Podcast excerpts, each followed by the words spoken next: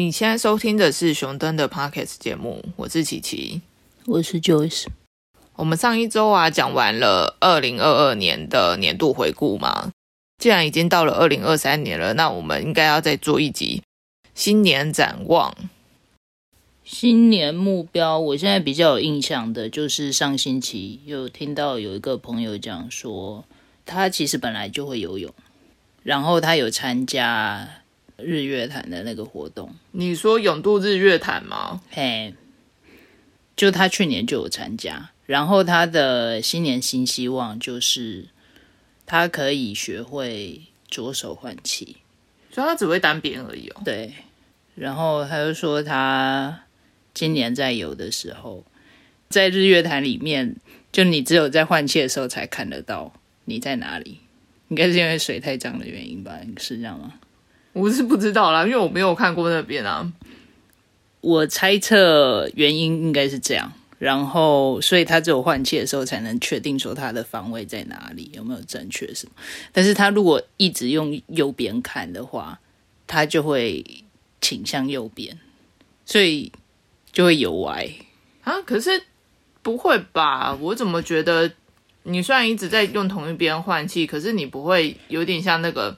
这样子最后变成绕一个圈这样，因为你在泳池，它其实是直线的泳道。我之前也有看过，有一些人是用同一边换气，但我没有觉得说它有越游越偏诶。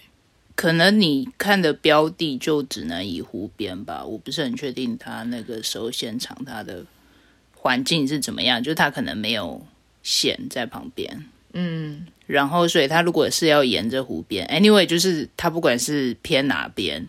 他就是会有一个曲线，嗯，这样，所以他就决定说他要变成左右边都可以换，这样可能他的方向会比较正确一点，就是左右互相校正。你讲的有点像那个我们在划船，左右两边它其实划的那个规律还有次数其实要相同，那个船才不会偏移的那种感觉吧？类似。但是那个是力道跟速度，因为它其实可能两只手滑的速度跟力道还是一样，但是它的方向盘有点歪歪的吧？他要去做四轮定位是不是？还是做前轮定位？因为他脚没事嘛，所以他是要做那个前轮定位啊。不过还蛮多人好像是新年新希望，通常都是常年的夙愿。常年的宿便，这是，这也太恶心。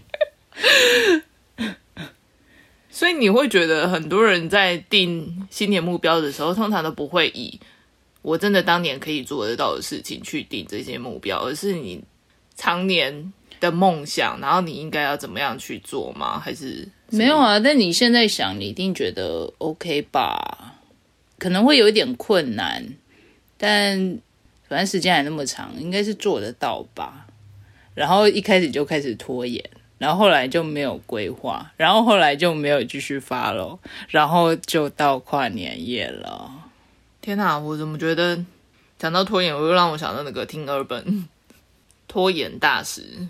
对啊，所以我觉得其实最好的做法就是你要随时回去看你现在走的路途是怎么样的，你已经到什么样子的进度了。嗯，但我觉得这个就比较偏自律的成分了，因为如果你不想要这样子做的话，你其实也不会这样做啊。或者说，其实至少两三年内吧一个人的环境有点缺点，其实可能不会有那种戏剧性的改变。所以你之前觉得的自己的缺点还是在哪里。然后你今年没有改进，那当然就是明年你还是会想到要改进这个部分。我觉得这样讲起来比较像是，如果你没有遇到真的有急迫性、有重大事件必须要去做改变的话，应该很多东西你会认为就是这样子做，其实也不会怎么样，只是有点不痛不痒的那种感觉吧。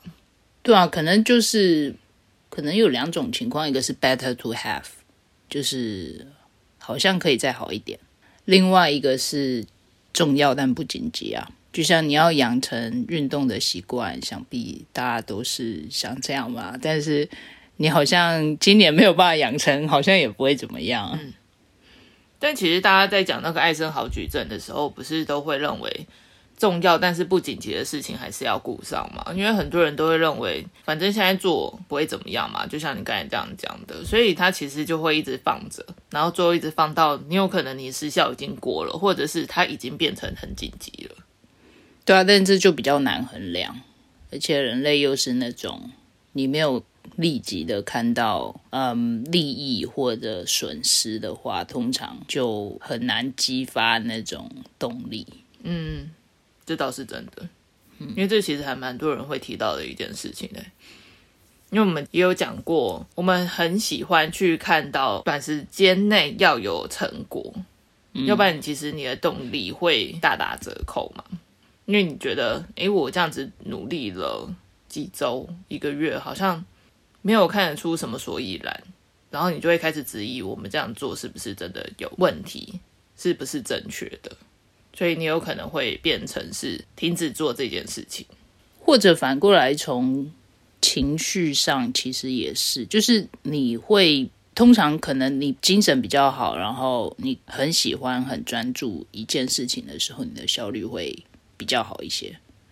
然后，当你一直有正面的刺激的时候，你就会一直很开心、很有效率的做这件事情。嗯，那久了习惯了之后，就就可能那个主动性没有那么强吧。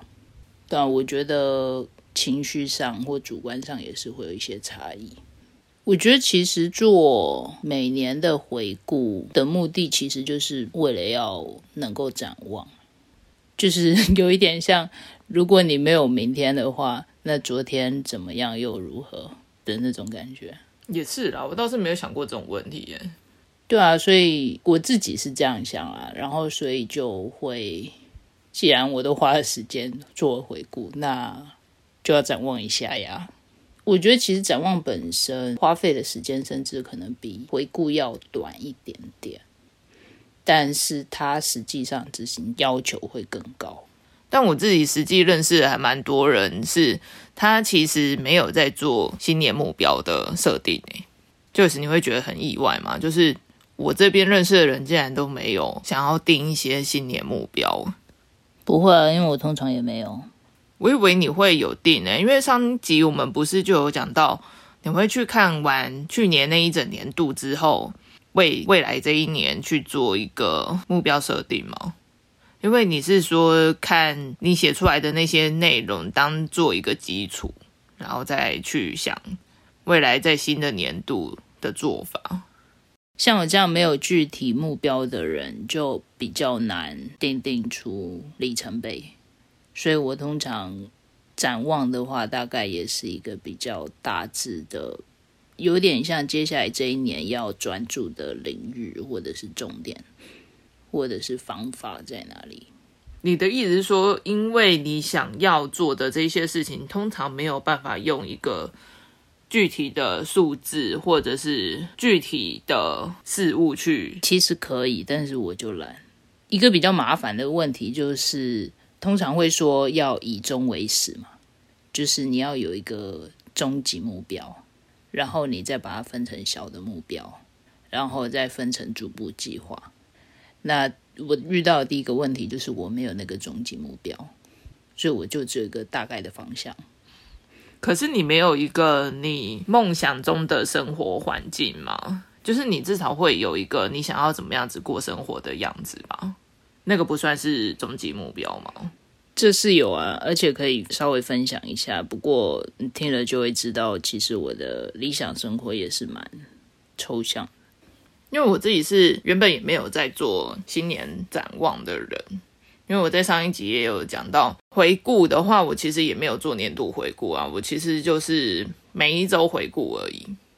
但因为经过上一集我们这样子分享之后，我听到 Joyce 他在做的年度回顾，我自己后来也花了一个星期的时间去做了回顾跟展望。我可以把这理解为启发或者是感召吗？你讲感召，好像你是一个什么宗教一样，没有错。一起来发了我们这个年度的仪式。嗯，我们上一集分享的内容对我本身而言是帮助真的还蛮多的有，嗯，因为我原本其实没有跟 Joyce 聊过这一类的话题啊，我觉得，所以呢，我就自己把年度回顾还有新年展望各自做了一个框架之后，然后再花了还蛮多天的时间去写完这些问题，因为我觉得我自己其实里面有一些问题是平常不会问自己的，所以在回答这些问题的时候，我自己想蛮久的。我在新年展望的部分啊，其实也像 Joyce 刚才有讲到，我花的时间没有比回顾还要久。嗯，它整个篇幅其实看起来也比回顾还要小蛮多的啦。因为我觉得其实原本你在展望未来的时候，那些其实是一个中间路应该要怎么样走还不一定会知道，因为你有可能会碰到不一样的选择。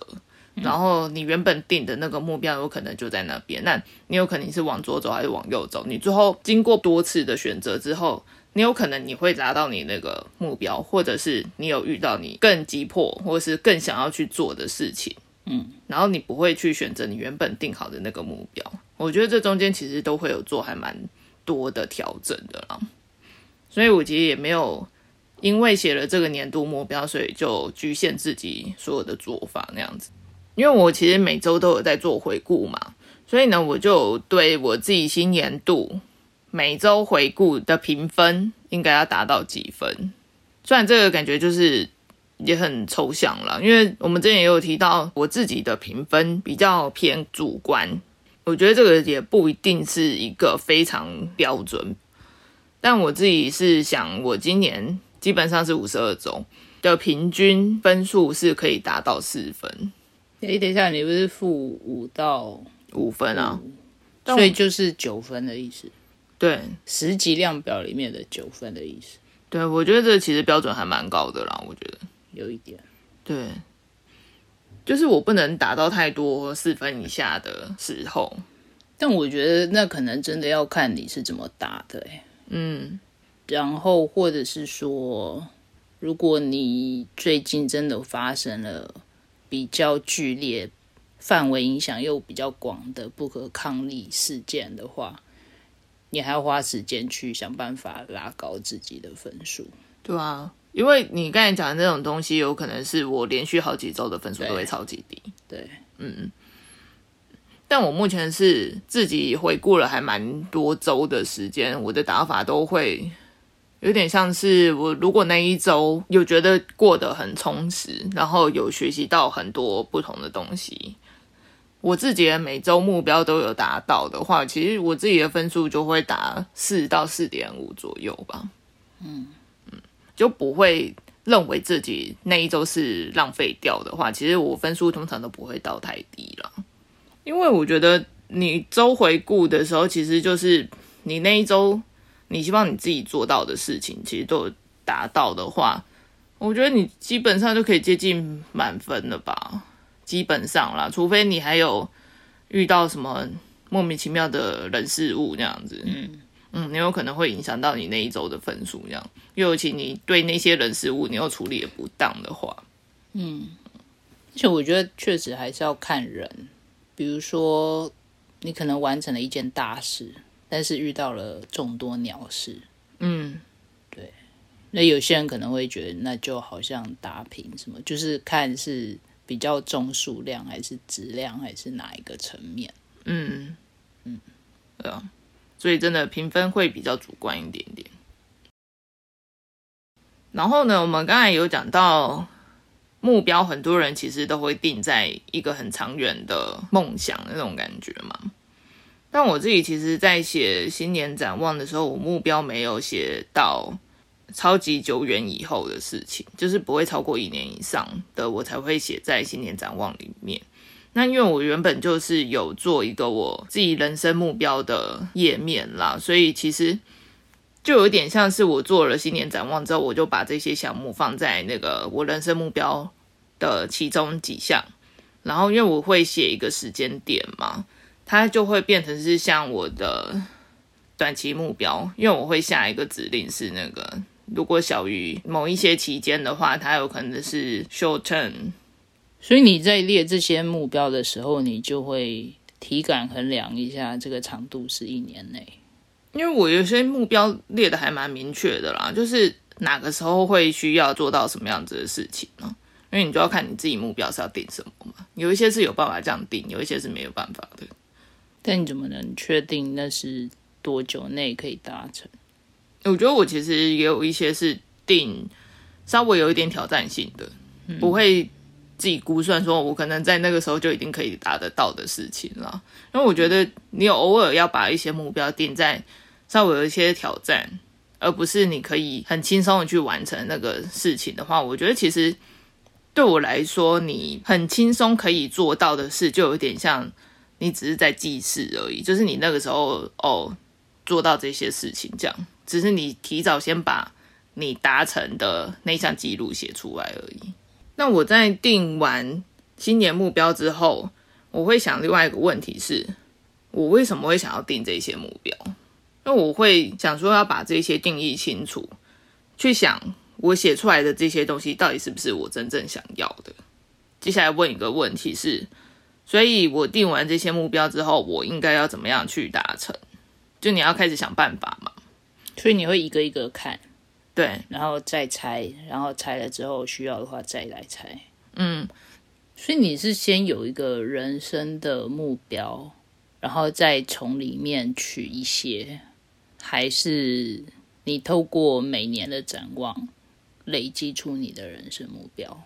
我自己比较像是先有一个人生的目标，然后才开始想我中间其实可以做什么，因为其实也不一定是我每一个。新年目标都是跟我人生目标有关的啦，但是就是我希望我今年可以做到的事情，这样。哦，嗯，因为它有一点像是我的小任务吧，支线任务，然后我的人生目标是主线任务的那种感觉。嗯，应该是说都有吧，就是每年的目目标有分支线跟主线。其实也是啦，因为你可以像那个阿树一样，你的主干在那边，然后你越分越细，越分越细这样子。嗯嗯。就是人生 online 的攻略，对啊。可是我们没有办法像那个 online game 一样，你就玩怎么样之后你可以砍掉，或者是你人死掉了之后，你又可以用回复药水然后重生什么的。然后前面这有三个问题都是在讲我新年目标的事情嘛，然后接下来我就会开始依据我原本做好的年度回顾之后。列出一些问题，是我有哪一些习惯或者是事情是我需要在这一年度的时候要做一些改善的。因为你既然都已经做好了年度回顾，你已经知道说你有一些坏习惯必须要改进，那你是不是要想个方法，在新年度就要去落实改进这样？然后接下来就是。有哪一些人际关系是我需要在新年度维持或者是断舍离的？因为这个其实我有列在我的年度回顾里面。有哪一些人是可能我们中间的联系慢慢变淡了，但是我应该要去努力维持的？那还有没有一些人是可能是一直在消耗我时间、精力或者是我的心力的人，我必须要跟他断舍离的？虽然这样问起来好像有点残酷啦，就是如果被列到说我要断舍离的人物里面，嗯，目前没有了，就要把它登出，强制登出，对啊，真的，你的用户已遭删除。虽然你没有这种人啦，就是如果真的有一个人被这样子写在我的名单上面的话，好像真的还蛮可怜，就是直接列到黑名单啊。但是我觉得这个是。你真的要去思考的一个问题，那你会，你有想象过你会怎么做吗？我觉得这要看什么人吧，因为如果你真的是工作上面的人，你看是不是可以用什么其他的方式去减少你们中间的联系，或者是你把工具升级之后，它可以减少去烦你的时间。嗯，那我觉得你其实你面对你跟他到底是什么样子的关系的人，其实有不同的做法。对啊，也不是真的就直接 cancel。嗯。而是把它往外推一点点哎，那我觉得也不一定哎。如果我真的碰到一个烂朋友的话，我可能真的直接绝交吧。就是慢慢淡出，然后让他觉得，哎，我怎么好像人间蒸发了那种感觉。我觉得我还蛮擅长的，就是搞失踪这件事情。是哦，对。哦，我是真的觉得，随着岁月增长，真的有一些人就慢慢会消失在你的生命当中。我觉得真的是啊，真的在那个学生时期的时候，朋友是还蛮多的。然后你出社会之后，有一些你原本在学校认识的一些人，就是慢慢的就不会联络。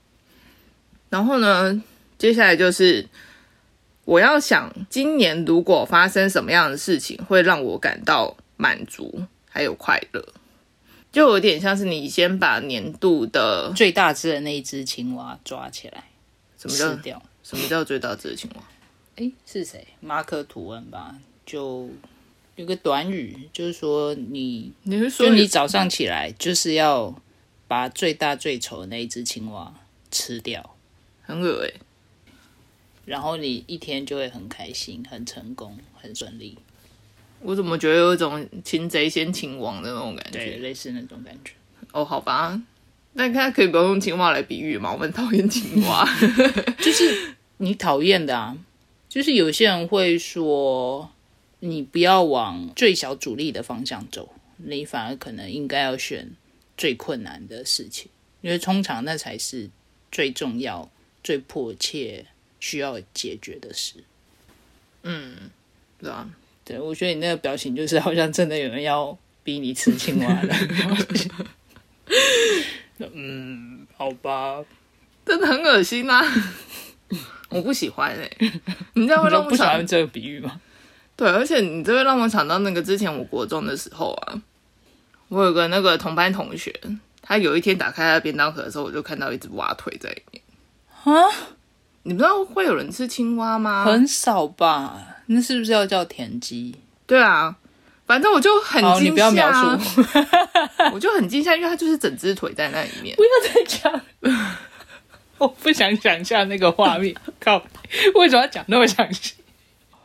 反正呢，我就看到那只青蛙就对了，然后我就有一点下意识的反应，就说你为什么会吃那个东西？嗯，然后我那个同学就不高兴了，因为他会想说。吃这个是一件很正常的事情，为什么要在那边大惊小怪，而且还要好像又把它弄得很奇怪一样？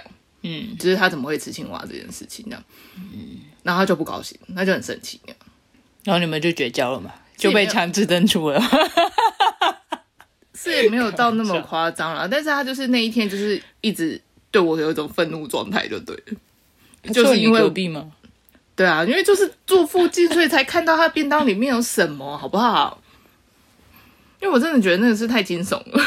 那你有道歉吗？没有，没有。哎，拜托，那个年纪很多都会把自己的那个面子看得还蛮重要的吧？你就是你不会轻易的去跟人家讲对不起或者什么的吧？我觉得，除非是一些小事。但我觉得是真的很顾及自己面子的事情。你在那个年纪的时候，你其实很少会这样说。就那个时候还不会认识到说你跟人家道歉是一件很重要的事情呢。好像我真的有经过这件事情。但我好像除了那一次之后，我其他都没有看过有人在吃那个。我说真的啦，我没有亲眼看过，我也没有特别听人家讲过。然后呢，其实我还有列最后一项，但我目前没有答案。那一个项目就是我犒赏自己的计划，我没有答案的。可能我的动机来源并不是。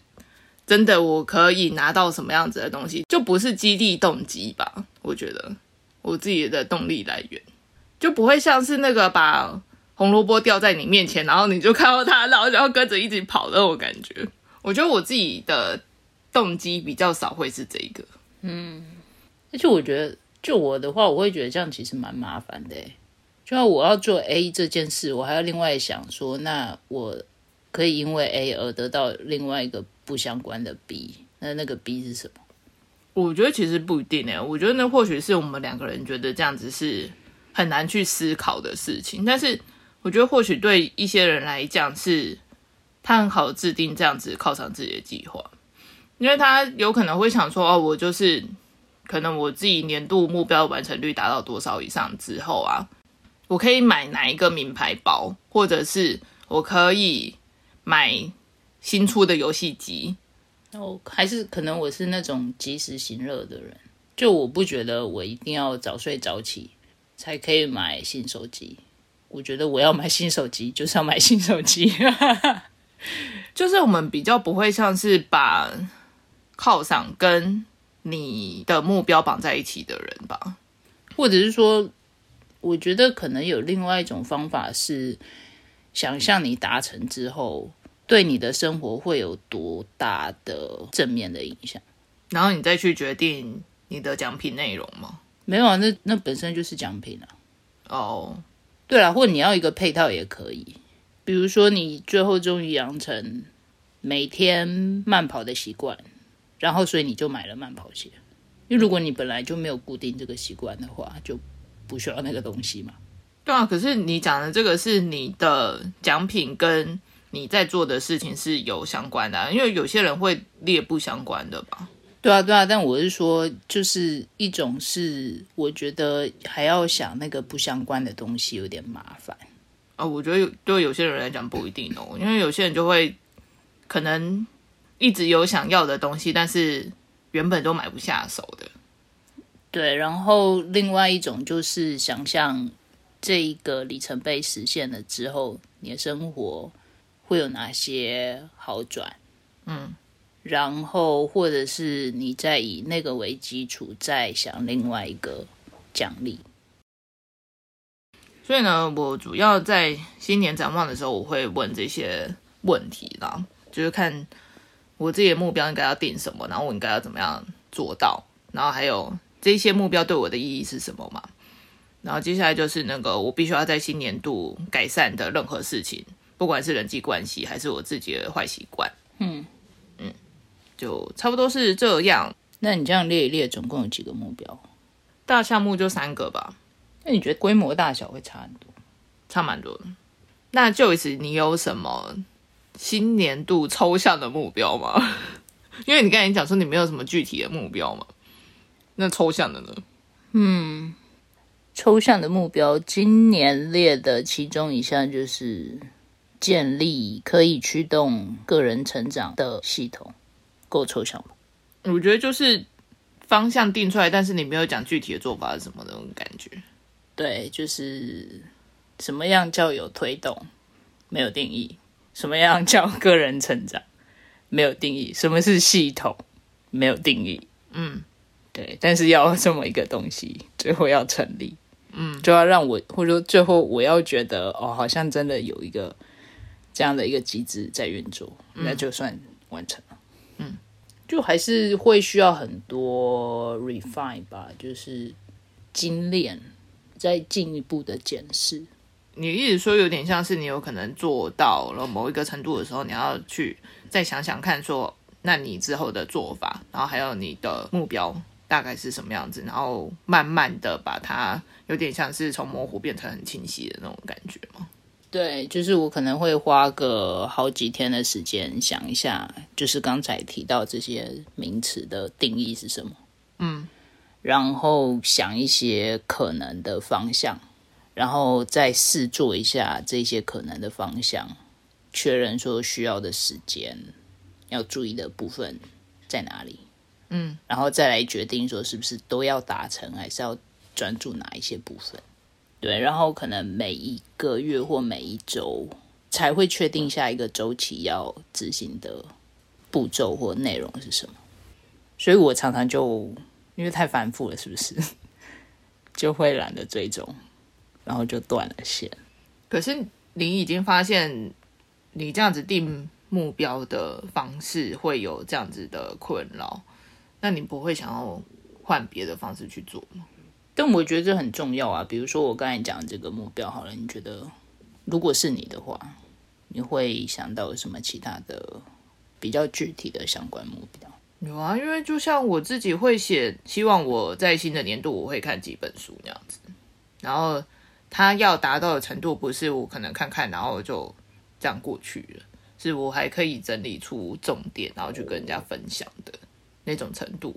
嗯，就是你要经过自己内化的那种程度，我觉得这样就比较具体一点了吧。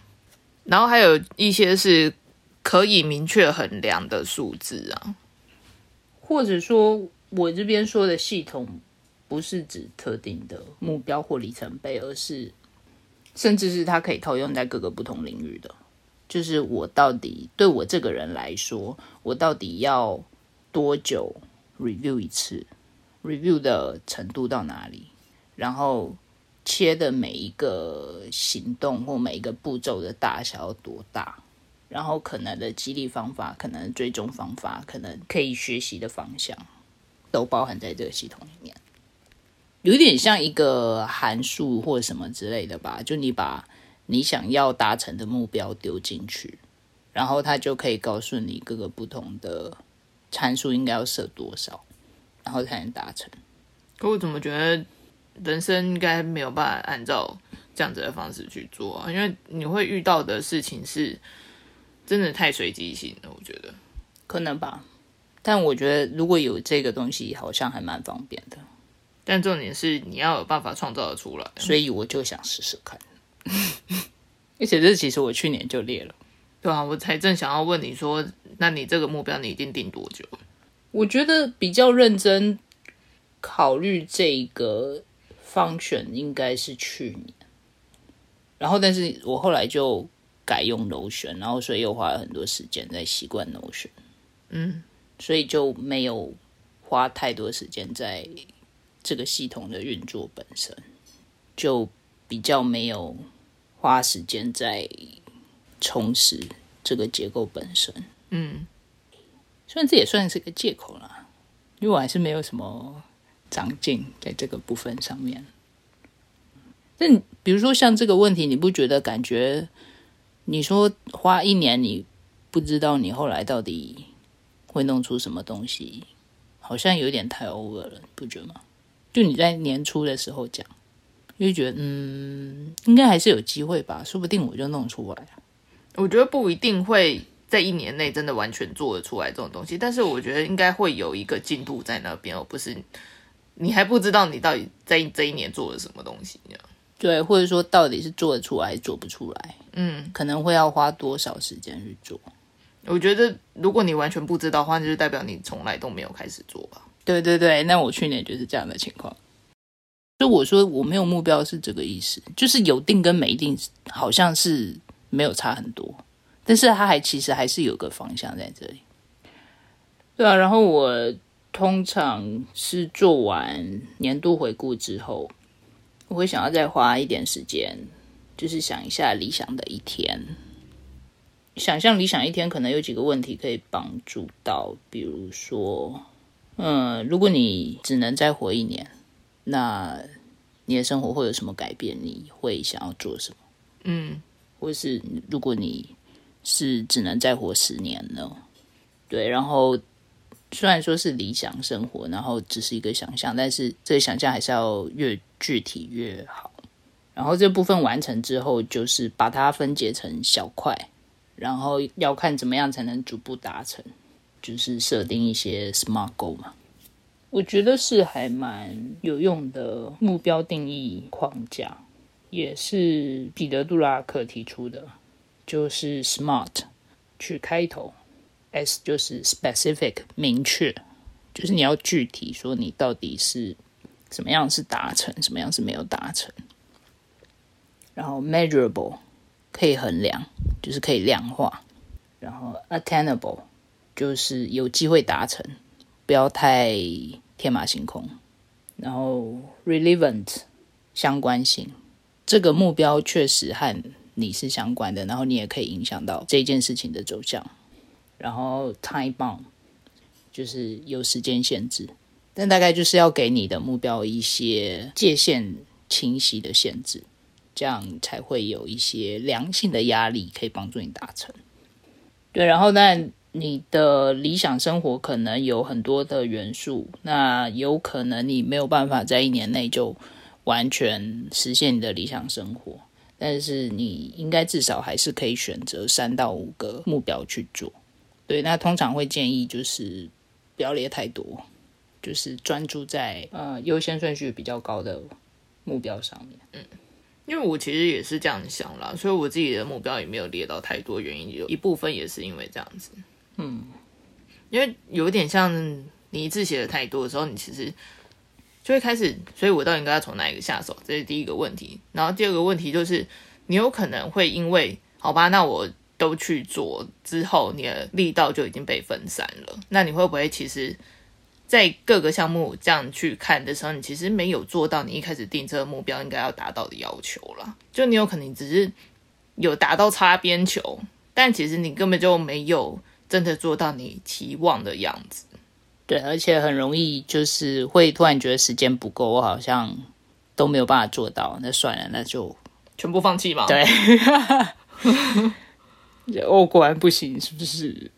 对，那这中间就是在定这些就是行动方向，如果有任何困难或疑惑的话，就是可以用那个定义恐惧的做法。嗯，大概就是先想象一下一些吓自己的恐怖情况，就为什么没有办法做到这件事，然后去想说，那我为什么会觉得我没有办法做到？为什么这是一个原因？